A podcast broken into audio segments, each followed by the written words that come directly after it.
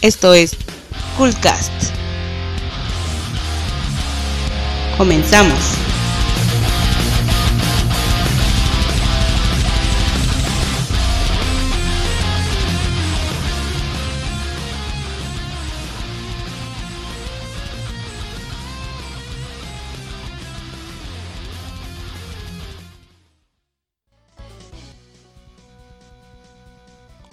Buenas noches. eh, bienvenidos al Coolcast número 3.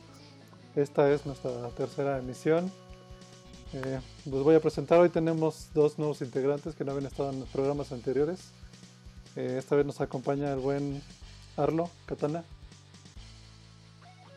¿Qué onda? Saludos amigos. Y también nos acompaña nuestro amigo Mascarota. Hola, ¿qué tal? Buenas noches. Un placer estar aquí con ustedes. Y pues ya conocen al buen Link, Juan. Juan. ¿Qué onda? Eh, pues buenas noches, este, y gracias por estar aquí, pues, escuchándonos y pasando un rato con nosotros. Hoy desafortunadamente no nos va a poder acompañar Armando. Pero bueno, vamos a, vamos a darle. Hoy tenemos planeado una serie de bloques para este programa.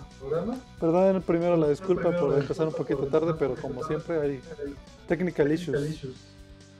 Pero bueno, la verdad es que teníamos planeado un, un especial musical, pero estuvimos discutiendo ahí porque estar poniendo rolitos pues nos toma un ratote, ¿no? Y nada más tenemos una hora. Este. Pues, ¿qué, qué les parece si empezamos a hablar del- de las super consolas que salieron este 2016 y, y, bueno, hay otra que todavía no anuncian, pero por ahí está anunciado el, el PlayStation 4, perdón, el PlayStation 4 Pro ya salió. Y la nueva consola es el, el Xbox Scorpio, ¿no? Project Scorpio, ¿los conoces, Arlo? Yo no tenía idea de que era el, Xbox Scorpio. Nunca me entero lo que hace Xbox. y Que no sacan juegos que me gusten.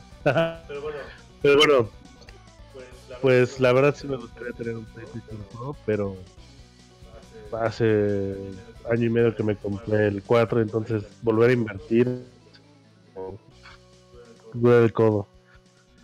Y bueno, tampoco tengo una tele Ultra HD, entonces creo que no. Mm, No podré actualizarme hasta que tenga una tele. Así. ¿Tú, Mascarota, ya, ya habías escuchado de estas dos consolas? ¿Tienes alguna de las dos?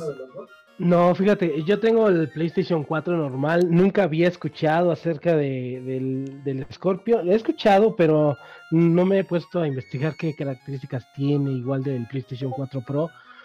Pero lo, único que a mí me, sí me alegró fue que en la última actualización de PlayStation 4, pues ya le pusieron soporte para discos externos de más de un terabyte, creo que aguanta 20 terabytes. Entonces, si el PlayStation 4 Pro pues va a traer mejores cosas, pues que sea bienvenido. Habría que ver también el, el precio y qué tanto costaría eh, comprarlo ahorita, ¿no? Pues es. Yo la verdad es que había escuchado que ni lo iban a traer a Latinoamérica, pero no sé si tú sabes más de eso, Juan. Eh, no, pues la verdad, este, yo tampoco tenía mucha idea de lo que era el Scorpio.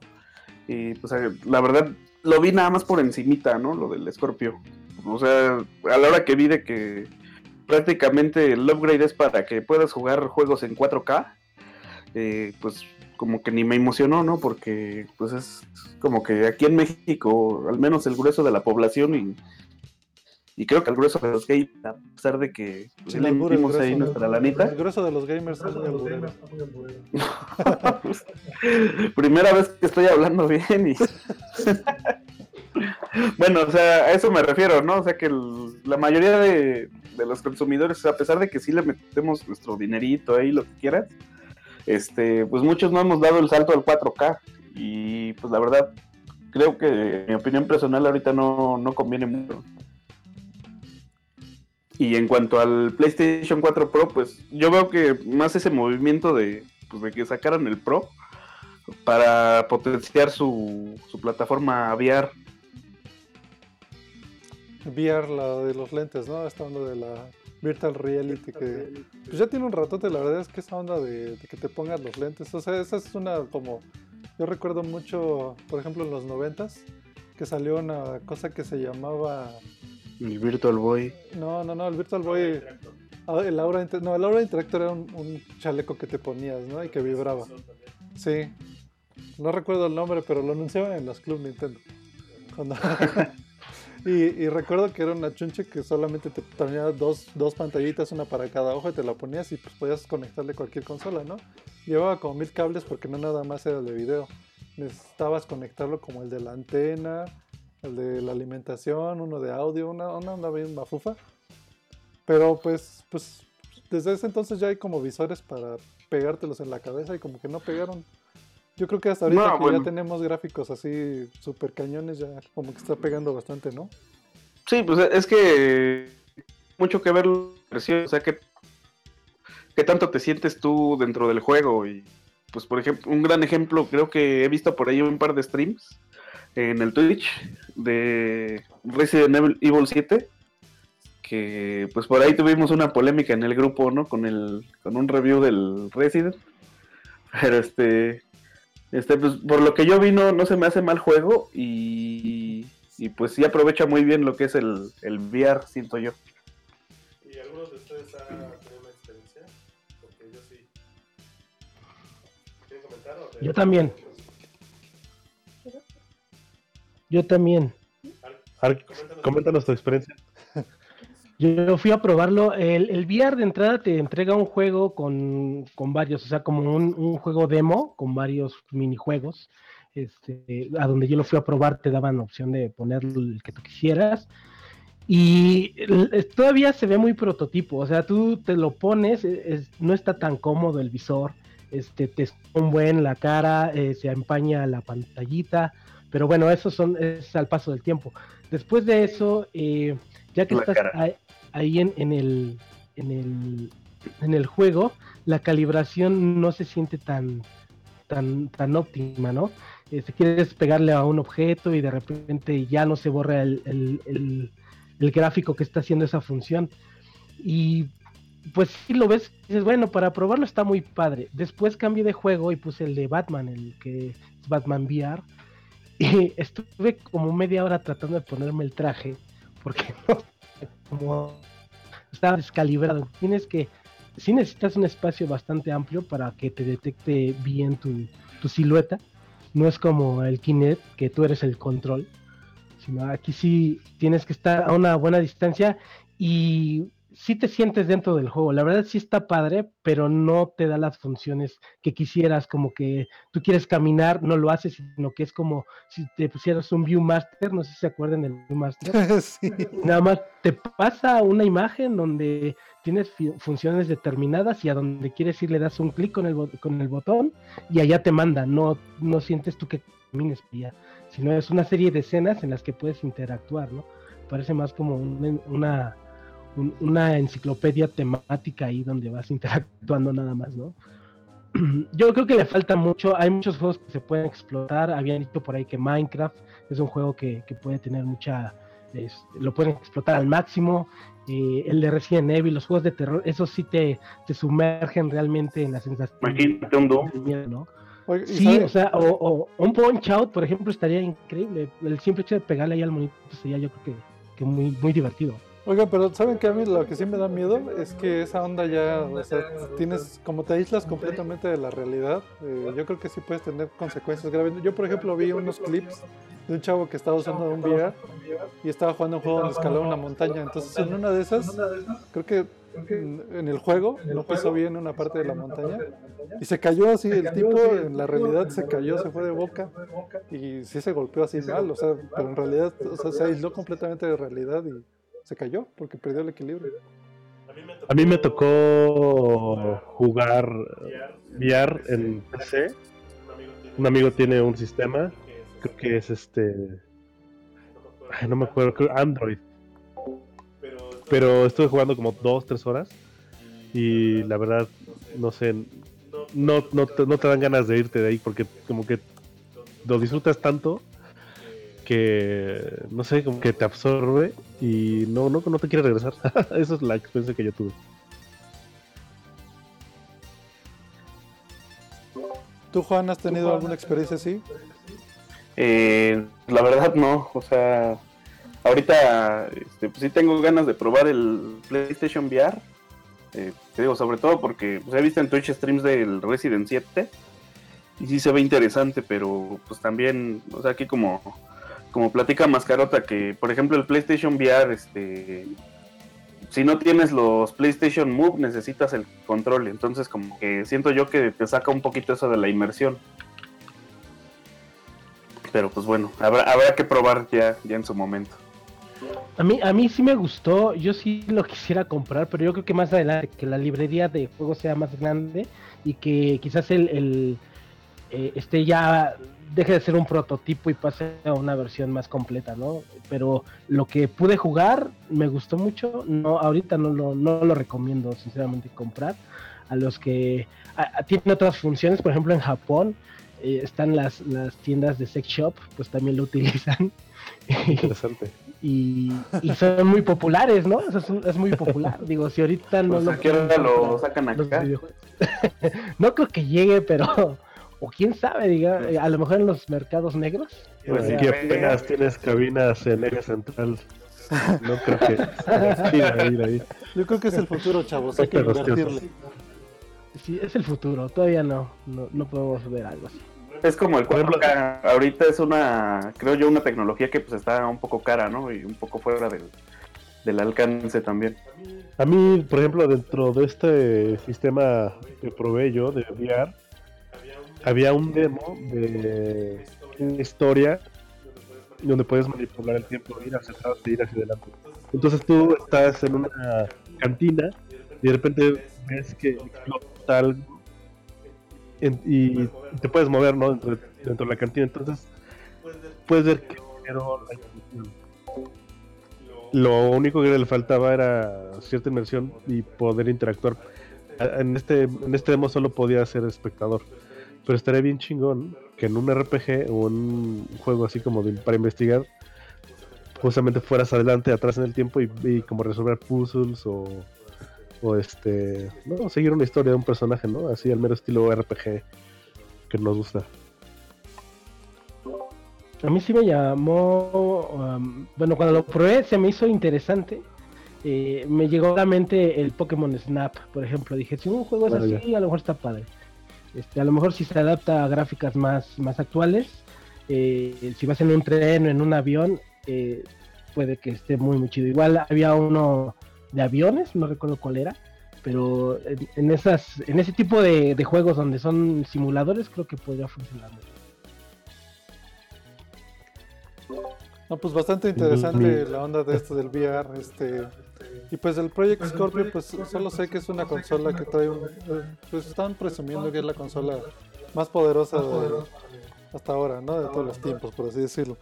Eh, yo creo que va a ser una onda tanto cara como para comprar y pues para producir, ¿no? Porque ya finalmente los, los, los juegos que necesitan, bueno, que, que aprovechan toda esa capacidad de las consolas, necesitan un buen de producción, ¿no? necesitan un equipo enorme con gente que cobra carísimo, porque ya no nada más es un es un, eh, eh, un guionista, un animador, un programador, ¿no? Son equipos de cientos de gentes y pues imagínate, ya hay juegos que superan por muchísimo presupuestos de películas de Hollywood, ¿no? Pues ahora sí, ya que se puso a la par el nivel de producción. Pero realmente yo creo que que atrae, pues esas son las librerías, ¿no? O sea, puedes tener como la máquina más poderosa, pero si sigues haciendo Halo 16, pues creo que no va a atraer mucha gente. Pues, Tiene que ver mucho sabe, ¿eh? con... Bueno, siempre es como una la feria del circo, ¿no? Vas a ver este la mujer barbuda, vas a ver este el nuevo güey que tiene cuatro patas. Pues es eso, es una es como ver la nuevo novedad, pero realmente al paso del tiempo es pues, los juegos, ¿no? Pues sí, pues sí, pues vamos, vamos a ir a escuchar una rolita. Este, esta Va. rolita es de los One Ups. Alguien, bueno, regresando de la rolita, ahí a ver quién, quién la reconoce, ¿sale? Vamos a una rolita. Órale. Regresamos. Estás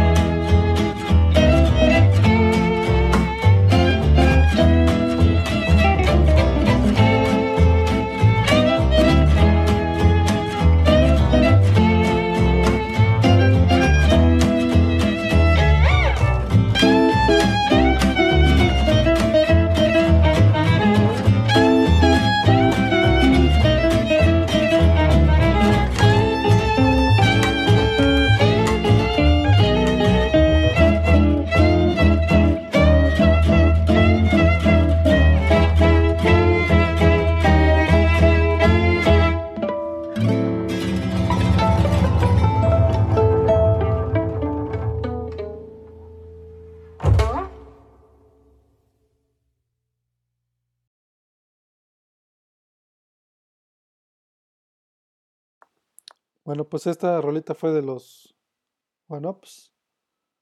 Eh, espero les haya gustado.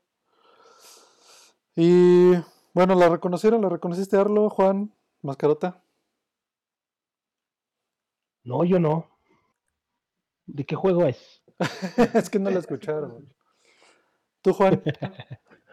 ¿Tampoco? Eh, pues no, la verdad no, y eso que, que pues te lo subí ahí al, ¿cómo se llama? es de Ghost and Goblins, es un juego de. Capcom de hace un ratito, bastante bueno. A mí me encanta ese juego, pero es de los juegos más difíciles que me he encontrado. Donde tienes al rey lo- que tiene que salvar a, a la princesa, ¿no? Y dos veces. Dos veces. Dos veces. La rola En es todas las versiones. Yo apenas vi el- el- la versión Ultimate, creo se llama, para PSP. Está buenísima, ¿eh? está, está bien padre. Se lo recomiendo, pero bueno, esta no es mi recomendación del programa. Más adelantito lo vamos a recordar. Bueno, el otro tema que dale. queríamos platicar hoy era... eh, hay un juego que está anunciado desde el año pasado, me parece. eh, se llama Cuphead. Eh, bueno, lo particular de este juego es que la animación bueno, el arte está hecho con, con este, con animación tradicional, pero no la tradicional de Disney de Blancanieves, ¿no? Sino más bien es un tipo de animación que se hizo en los 30s, eh, cuando apenas empezaban las caricaturas. No sé si recuerdan unas caricaturas muy famosas de Mickey Mouse en el trenecito, en blanco y negro, ese tipo de animación. Y pues todo está como que a la antigüita porque pues están dibujando todo a mano, todos los cuadros los están haciendo artistas y está bastante bueno. E- El, género de este juego es un es este shooter o bueno, es un este run and gun. Es un Se ve contra. bastante bueno, ¿eh? ¿Ya le echaron un ojo, Arlo? Eh, yo solo vi el tráiler, eh, no sabía de cuál era el género, creí que era de plataformas y que tenía escenas eh, de, de, shooter, pero no sé, yo desde niño soñaba que llegara al punto donde puedes jugar una caricatura. En el Super Nintendo creo que se acercó mucho, ya después en las consolas de delante este, sí lo lograron, pero me acuerdo mucho de Batman y Robin de Super Nintendo y dije, wow, estás jugando la caricatura. Pero bueno, esto yo creo que es el ejemplo así perfecto de que realmente estás jugando una caricatura y pues no sé, bueno, a mí me gustan mucho los ese, ese género y pues bueno, pues sí, no, no, no me lo pierdo. Eh, pues bueno, yo así como, como Arlo, nada más vi el tráiler, pero sí, este ya había escuchado hablar de él. De hecho, eh, el tráiler salió desde el 2015 del- en la E3 y pues bueno, presentaron todo este rollo, co- como dices, que es prácticamente jugar una caricatura, pero es un este shooter que yo la verdad, este, bueno, un shoot 'em up, le decía yo acá a Arlo ahorita que le, Arlo, a Saúl ahorita que le estaba presentando, que pues, es un contra, pues, para, para en cortito. Pero pues, lo vi muy, no sé, luego ya llega el punto, por ejemplo, como los Metal Slugs, que ya veo muchas cosas pasando en la pantalla y ya no sé ni, no, no sé, me pierdo, pero pues habrá que ver el jueguito también, porque pues eso mismo, por ejemplo, yo pensaba del Guacamole y que hablamos el, el programa anterior y pues al contrario, o sea, está, está muy padre el, el juego, entonces pues habrá que ver ahora ya que salga. ¿Y tú, Mascarota? No, a mí ese juego me intriga demasiado, se me hace un proyecto bastante interesante. No he visto quién, quién es el estudio que lo haga, no he visto quién, quién está detrás de él. Me recordó mucho al juego, los juegos que hacía Clover, eh, Beautiful Joe, por ejemplo, que, que también estaba dibujado así. Este, me intriga qué historia puede tener, o sea, una cabeza de taza. Me gusta mucho el diseño de los personajes, muy, muy, de, muy parecido a las caricaturas de Betty Boop también. Y aparte como que le metieron eh, un poquito de, de, gore. Anteriormente no había como que más violencia en esas caricaturas, no estaban tan, tan, este, no sé, reglamentadas o algo así, ¿no? No había tanta censura. Y este juego me hizo pensar en eso. No, no vi el demo, digo, el, el tráiler, y también vi ahí por allí había un video como de los primeros 10, 10 minutos o 15 minutos del juego. Y cada vez que vas avanzando, pues obviamente los dibujos se ven mejores, entonces esperas que haya un es- escenario de agua o a lo mejor uno de viento, y eso pues me está volando la cabeza, ¿no? Yo espero que ese juego sea grande, pero por otro lado también siento que, que podría decepcionarme en, en un momento en que si es muy corto y es solo disparos, creo que le va a faltar algo, pero si es más o menos corto y tiene eh, cosas donde puedes subirte algún, algún trenecito o cambiar de repente el gameplay, creo que puede ser un juego que, que sea muy popular y venda mucho. Sí, la que onda, la onda es que son como dos tazas que tienen ahí una onda de un pacto con el demonio. Este, el estudio, que se llama creo que MDR, eh, siempre ha- bueno, la idea que tiene es que saquen un juego que esté como enfocado a batallas de jefes, ¿no? Entonces va a estar, eh, la idea es que, que, que- que la parte como importante del juego es que estés peleando contra los jefes y sea completamente eh, como son batallas largas, ¿no? Ya le estaban metiendo una parte como del overworld y unas escenas como de, de plataformas. Y pues sí, la verdad, la verdad a mí me gusta mucho, se ve bastante interesante. eh, Los personajes están bastante bizarros. Eh, yo me, me- me acuerdo mucho, por ejemplo, que en Cartoon Network había, eh, en la noche pasaba una onda de Tex Avery, que era un director de, de dibujos animados, y era súper bizarro. Así salía ese lobo que se la pasaba chiflándole a las, a las este, pin-ups de caricatura, ¿no? Y este, o sea, es una onda así medio horny, pero bastante padre. Y como que trae mucho de eso, esa onda de Cuphead. Yo, yo sí lo quiero jugar, a mí sí me interesa bastante. Y la verdad es que siempre digo eso, pero creo que por, esa, por ese juego me compraré un Xbox, solamente. Yo. ¿Va a ser exclusivo de Xbox? No me digas eso porque mejor vengo a tu casa y lo juego. Este, va a ser exclusivo de Xbox, pero va a salir Y también de en Steam. Windows.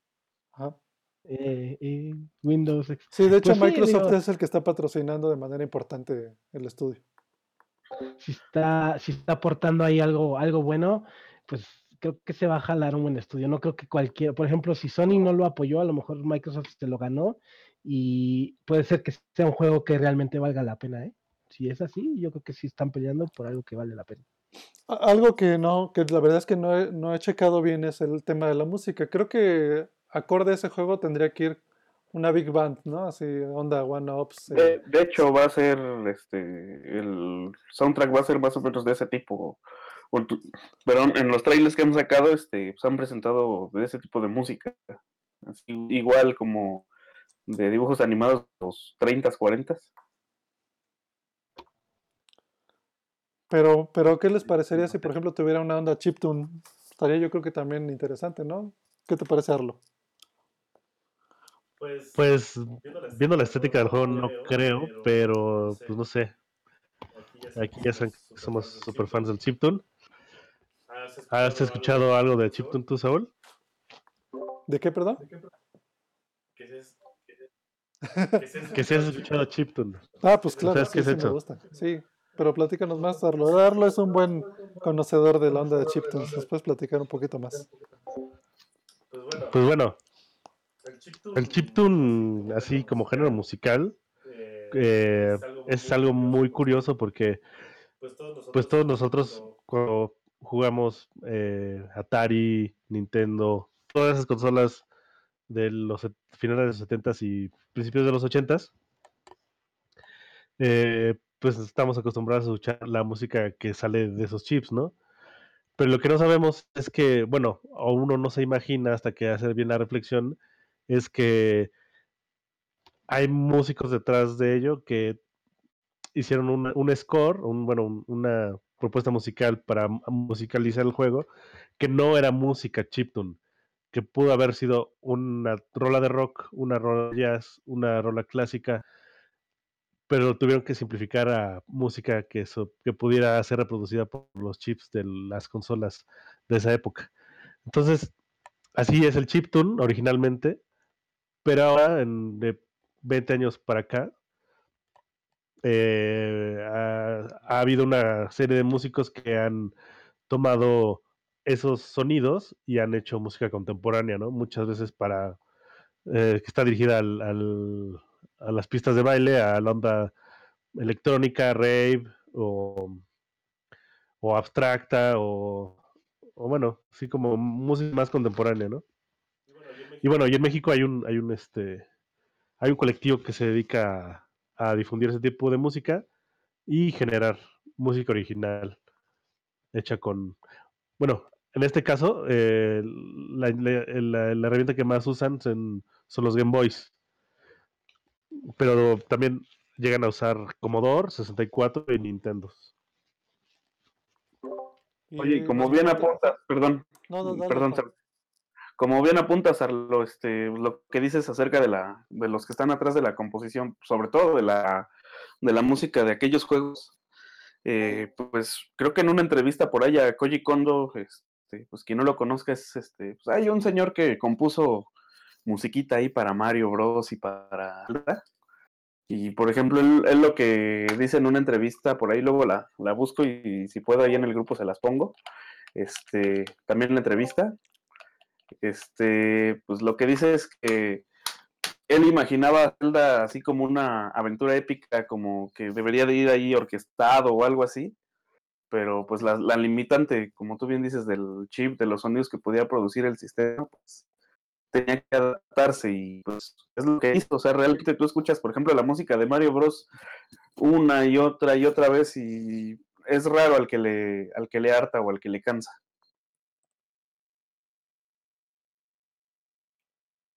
El chiptune yo pensaba que eran midis.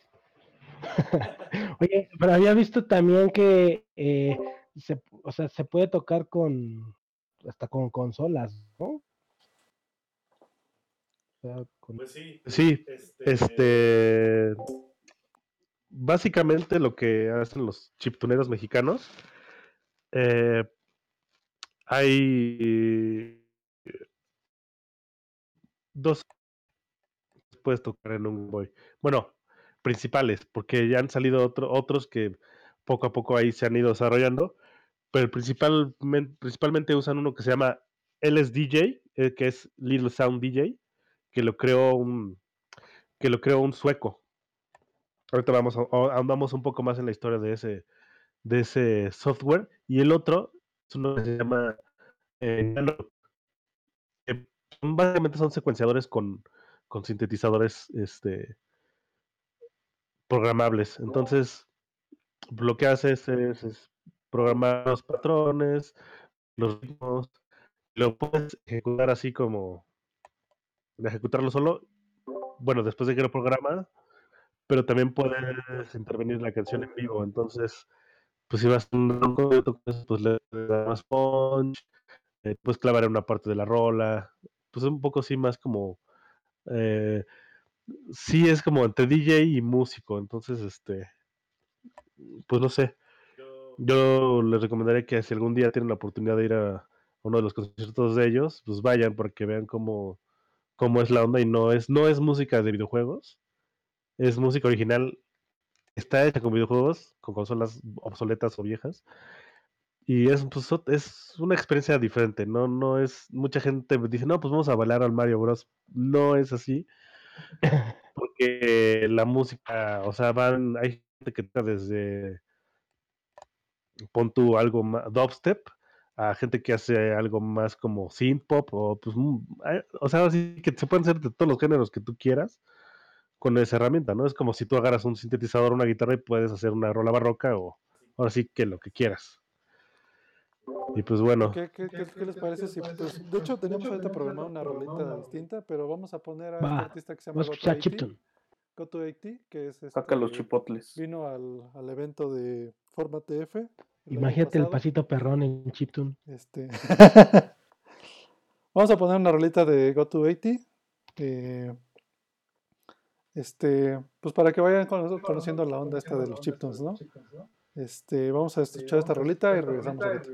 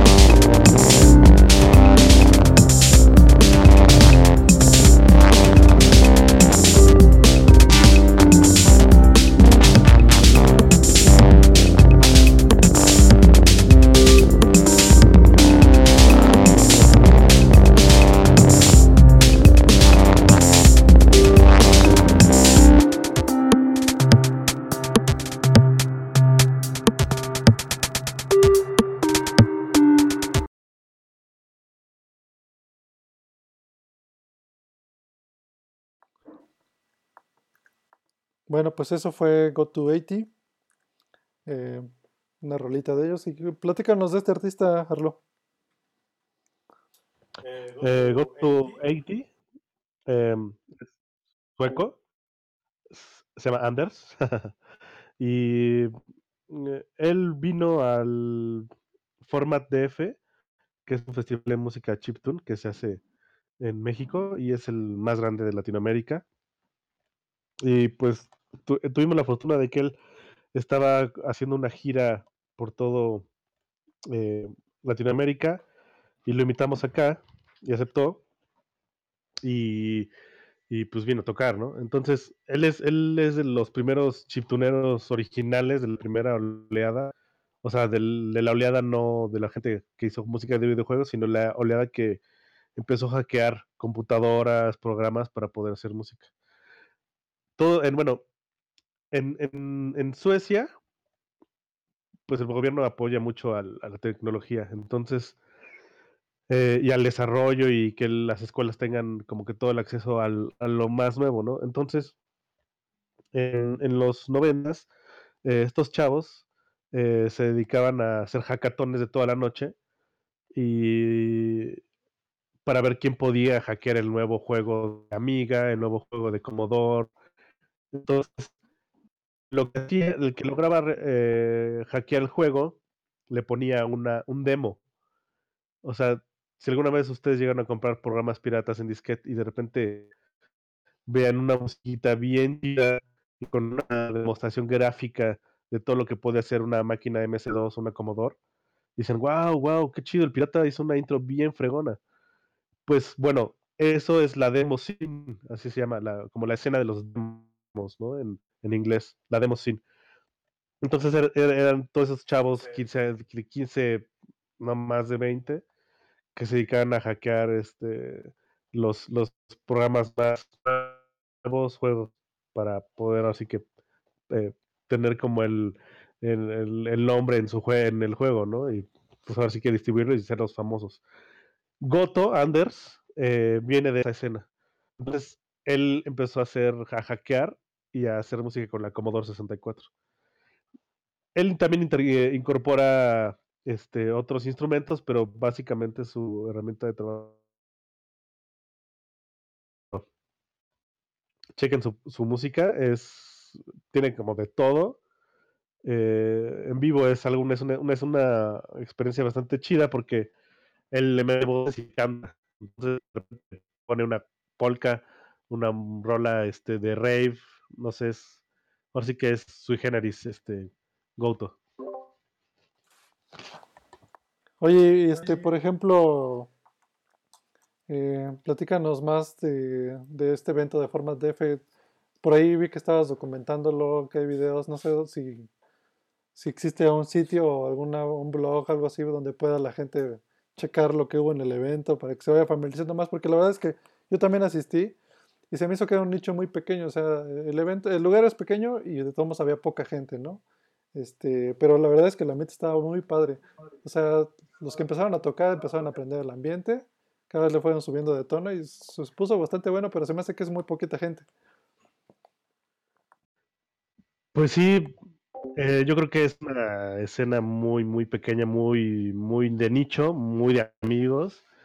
Y pues yo siempre que puedo invito a toda la gente que, que pues de algún modo u otro le gusta la música que está hecha de este modo. Pues, de hecho, por Y- ahí, por ahí yo. Sí, Juan, ah, Saúl, ahora sí que todos los que puedo invitar los invito. Y... ¿Qué me preguntaste?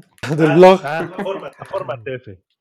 Sí, format, es format, bueno, si quieren como estar enterados de lo que, de las tocadas, es format.df Facebook o en, ahí en Google lo buscan y sale la página.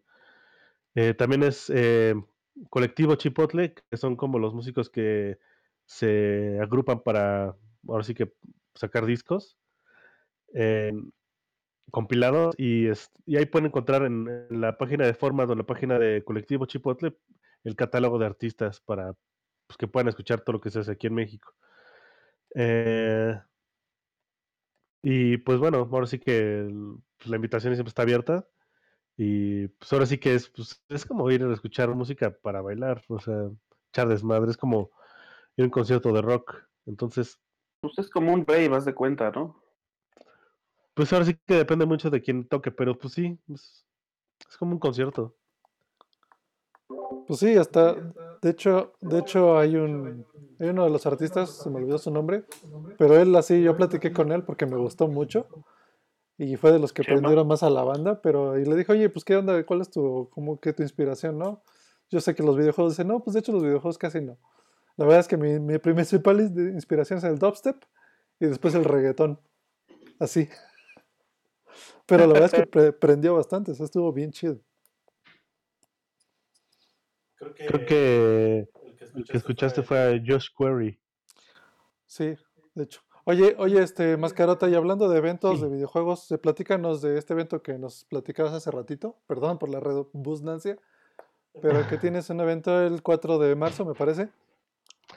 Bueno, sí, el 4 de marzo, eh, bueno, yo a mí me gustan los juegos de pelea, estoy un poquito metido a la comunidad del Fighting Game. Y este 4 de marzo hay un torneo, es un torneo de Zowie, de los monitores. Eh, es exclusivo porque solo está abierto para 32 participantes, pero es en Plaza Antara, ahí en el Cinemex. Hay un, anexo que se llama Arena, es un lugar bastante padre. eh, pueden ir a jugar desde eh, League, of Legends, pueden ir a jugar eh, Street Fighter, ahí pueden probar el VR, ahí yo cuando fui lo pude probar. Es, este, te cobran 50 pesos la hora, lo que quieras jugar, o puedes abrir una membresía con ellos y ya pides informes, pero está bastante bueno, van a ir los mejores jugadores hasta ahora de, Street Fighter V, es el torneo que voy a entrar. El año pasado quedé en cuarto lugar. eh, afuera de, la arena tienen una pantalla grande donde tú puedes ver los, las, las batallas y en general el ambiente se pone muy muy padre. Es caro porque manejan los precios del cine, entonces si tú quieres tu, una, una hamburguesa, te dan una hamburguesa de las del cine de VIP o como amigos, ¿no? Entonces, eh, este, pero va a estar bastante padre. Va a haber muchos eventos de este tipo a lo largo del año. Y a quien le gustan los fighting game, pues pueden ahí- ir ahí. Eh, también antes de nuestro torneo va a haber un torneo de, de Counter Strike. Entonces, sí es un lugar donde puedes jugar lo que quieras. Sí, básicamente lo que quieras, ¿no? Hasta Y esports, ¿no? Y esports en general. Pero no, no, no hay esports porque tienen un catálogo grandísimo. Es una que tiene más de 500 juegos en su librería. Entonces, no sé si tengan de otras consolas, pero sí vi, por ejemplo, de Wii U, de Xbox, de PC.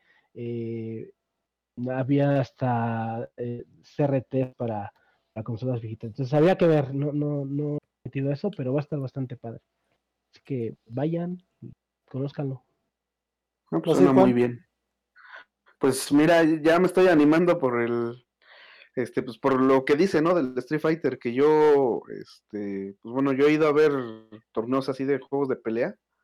Soy, soy medio malo jugándolos, pero me encanta verlos. De hecho, este, pues lo que platicábamos el, el programa pasado acerca del, de los eSports y de todo esto de, del Evo, eh, pues acá en el, en el arcade, este, digo, ya hasta vamos a pedir que nos patrocinen, ¿no? Porque, nos la pasamos hablando de ellos.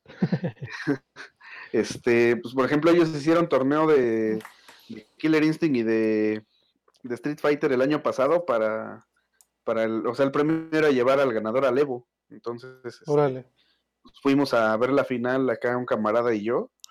Y este, pues, o sea, se, se pone bien padre el ambiente. Y, y, pues la verdad, este, pareciera que no, pero pues sí te, te entretiene demasiado, sí es como para, como para, digo, este, cada uno en su, en su ámbito, pero pues es como ver un Super Bowl o algo así, o sea, sí está como para estar echando la chela y las papitas en lo que lo ves. Sí, fíjate que hablando de premios, esto sí es interesante porque en este torneo no, no tiene costo la inscripción, está, es totalmente gratis, pero el premio son dos mil pesos para el primer lugar y el segundo lugar sí a 500 pesos. Y bueno, esto porque le quieren dar un poco más de auge y, y es bien chistoso porque No, a donde sí genial. cobran, normalmente donde hay torneos más eh, grandes, la inscripción es muy, muy cara y, y ni siquiera te dan premio, ¿no? En muchos lugares. Entonces, esta sí es una, una opción bastante buena. Si tú crees que tienes potencial, está bastante buena. Bueno, pues, Este, pues ahí está, ahí está la, la invitación. eh, ya saben dónde es, ahí en Antara. Ojalá que puedan ir, por lo menos a echar un, un ojo. Y bueno, vamos a continuar con una rolita para regresar ya a nuestro último bloque de, de este de, de recomendaciones, como en todos los, los cultcasts anteriores. Eh, vamos a escuchar una rolita de Vomitron. A ver qué les parece y regresamos. Órale. Hadouken.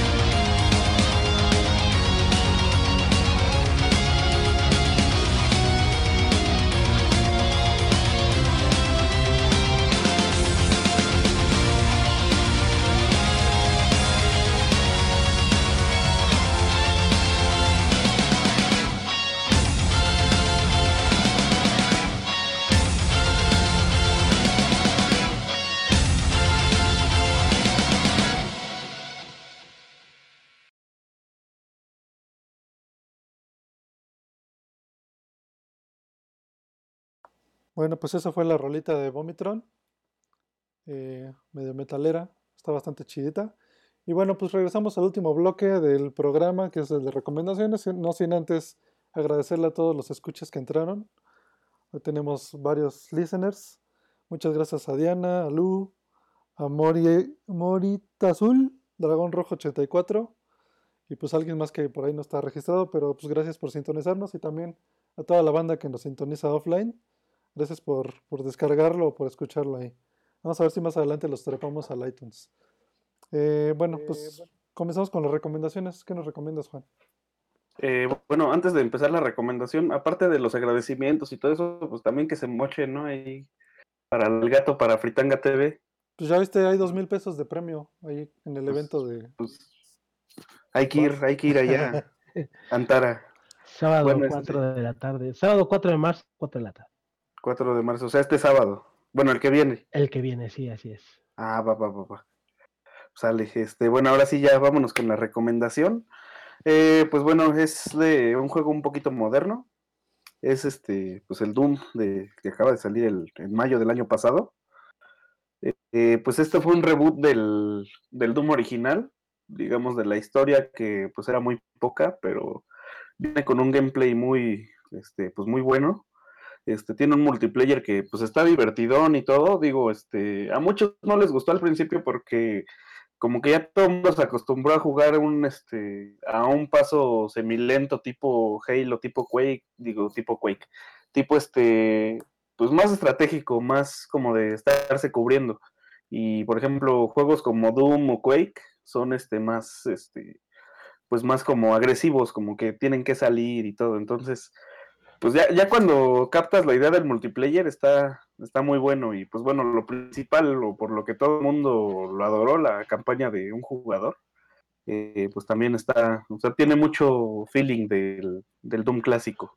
A mí sí me gustaba Quake y Doom, pero después se repitieron y ya. Pero después se te fregó la rodilla. Me fregó la rodilla. No, este, pues la verdad es que si tienes chance, pues pruébalo, porque sí, digo, sí tiene muchos guiños hacia, hacia el Doom y Quake este, clásicos. Y este, pues ahorita creo que está como en 400 pesos en Amazon, por ahí lo vi, para Xbox One y para PlayStation 4. Y creo que también está para PC este, por Steam. Pues bueno, ahí está la, la recomendación. Bueno, Mascarota, ya sabes qué vas a Ah, pues. recomendar. Pues ahorita, ah, como estábamos hablando de los diseños hechos a mano, pues les quiero recomendar un juego de peleas eh, que se llama Guilty Gear. eh, viene la segunda, ya, bueno, ya sería la tercera como que adaptación, Ah, se va a llamar bueno. Guilty Gear eh, Revelator 2 y pues tiene mucho render animado tipo como el Cuphead que, que hablamos de eso. Este, jueguenlo y entrenle a los juegos de pelea, es, es bastante padre. De hecho, yo conseguí Eh, apenas el Revelator 1 y juegazo, ¿eh? O sea, sí. Sí, el, eh, visualmente es impresionante, visualmente es una maravilla y, y el simple hecho de verlos pelear eh, te, te va a entretener demasiado. Te metes más a las historias y a la profundidad de cada personaje, le vas a encontrar mucho sentido a los juegos de pelea. Está muy padre, se los recomiendo. Vientos. Yo les voy a recomendar otro juego también con eh, personajes hechos a mano. Eh, es una es de una desarrolladora que me gusta mucho lo que hace, que es eh, fuck, se me acaba de olvidar. bueno, los diseños lo hace George Camilani. Si alguna vez jugaron en Dragon's Crown, les voy a recomendar Odin Sphere Sí. el- la reedición que sacaron para PlayStation 4 también está para PlayStation 2, pero para PlayStation 4 lo pueden jugar en su tele grande, entonces es, está más chido porque ah, los paisajes se, se disfrutan bastante. Y pues se juega de RPG, action, eh, es una historia, bueno, son historias, es una historia coral que está contada por varios personajes. Entonces, si les gusta la mitología griega, el anime, y los juegos RPG, creo que les va. Pues mi recomendación eh, va a ser la última porque ya casi nos vamos. Y pues es un juego que ya tiene unos años que salió, que se llama Catherine. Eh, es un juego de Atlus eh, que está bastante bueno. a mí la verdad me gustó muchísimo. Trae una ondita como de, de estos juegos de persona, de Shin Megami Tensei. La onda es que tú... el juego es un puzzle. Es un puzzle donde tienes que sobrevivir varios sueños. Pero la historia que te, que te meten junto con el puzzle es una onda de ponerle el cuerno a tu novia, si él eres fiel, Creo que de hecho dispara como cuatro finales, si no mal recuerdo. Y la verdad es que está muy entretenido. El juego no es para niños. Este, está bizarro. Tiene ondas medio ocultistas ahí. Está, está muy chido. eh, si lo pueden conseguir, está buenísimo el juego. ¿eh? Está difícil, tiene su grado de dificultad Está- y tiene su tiene un alto valor de replay. Muy bueno. y, y ahí tiene unas, unas anécdotas escondidas referentes al matrimonio. Es buenísimo. A mí me hizo tener pesadillas. Sí. Soñaba que juega bloques. Y bueno, en esa época yo estaba viendo una, una- no es para que lo sepan, pero tenía una, estaba viendo una historia similar del personaje, entonces me identifiqué muy. Sí, de hecho, ah, sí te llegas a identificar un poquito con lo que le va pasando al, al protagonista, sobre todo si les gusta el alcohol, también les va a gustar el juego bastante. Y pues bueno, pues bueno, desafortunadamente se nos está yendo, se nos está yendo el tiempo, pues ya es hora de despedirnos, amigos. Eh, nos vamos a programar para la siguiente emisión, esperamos que en la siguiente semana. Eh, pues antes que, bueno, despídense, Arlo. Pues un abrazo y espero algún día podamos tomar una cerveza todos juntos, todos los que nos escuchan. Llevamos tres programas. no, bueno, qué bueno que nos sintonizan y este y pues diviértanse, jueguen, eh, salgan a la calle también, que les dé el aire. Pero bueno, un abrazo a todos. Juan, Juan, Gracias. Ah, sí, Juan. No, no, no, dale, dale, dale, dale. Bueno, Estabas como ocupado ahí con, con- Estaba buscando al de Catering. Bueno, este, muchas gracias por invitarme, la verdad me la pasé bien a gusto. Eh, espero acompañarlos en otras ocasiones cuando ustedes me lo indiquen y para servirles. Muchas gracias. Juan, Juan. No, pues como, como todos ya dijeron, este, gracias por, por estarnos aquí acompañando. Gracias a los 6, 8 que están por ahí, de Dragón Rojo, Morita, eh, Diana, Lu, que Lu de seguro está ahí con Armando. eh, está el Coolcast y está Juan, ay güey. Bueno, bueno, este, pues muchas gracias y pues bueno, eh, esperamos que eh, nos puedan seguir acompañando en las siguientes ediciones de, de este podcast. Está bueno, pues un saludo al Armando que hoy no nos pudo acompañar. Esperamos que en la siguiente sí nos acompañe. Y pues los dejamos con este pedacito de rola porque yo creo que ya no va a transmitirse completa. Y nos vemos en el siguiente episodio. Bye. Bye. You lose.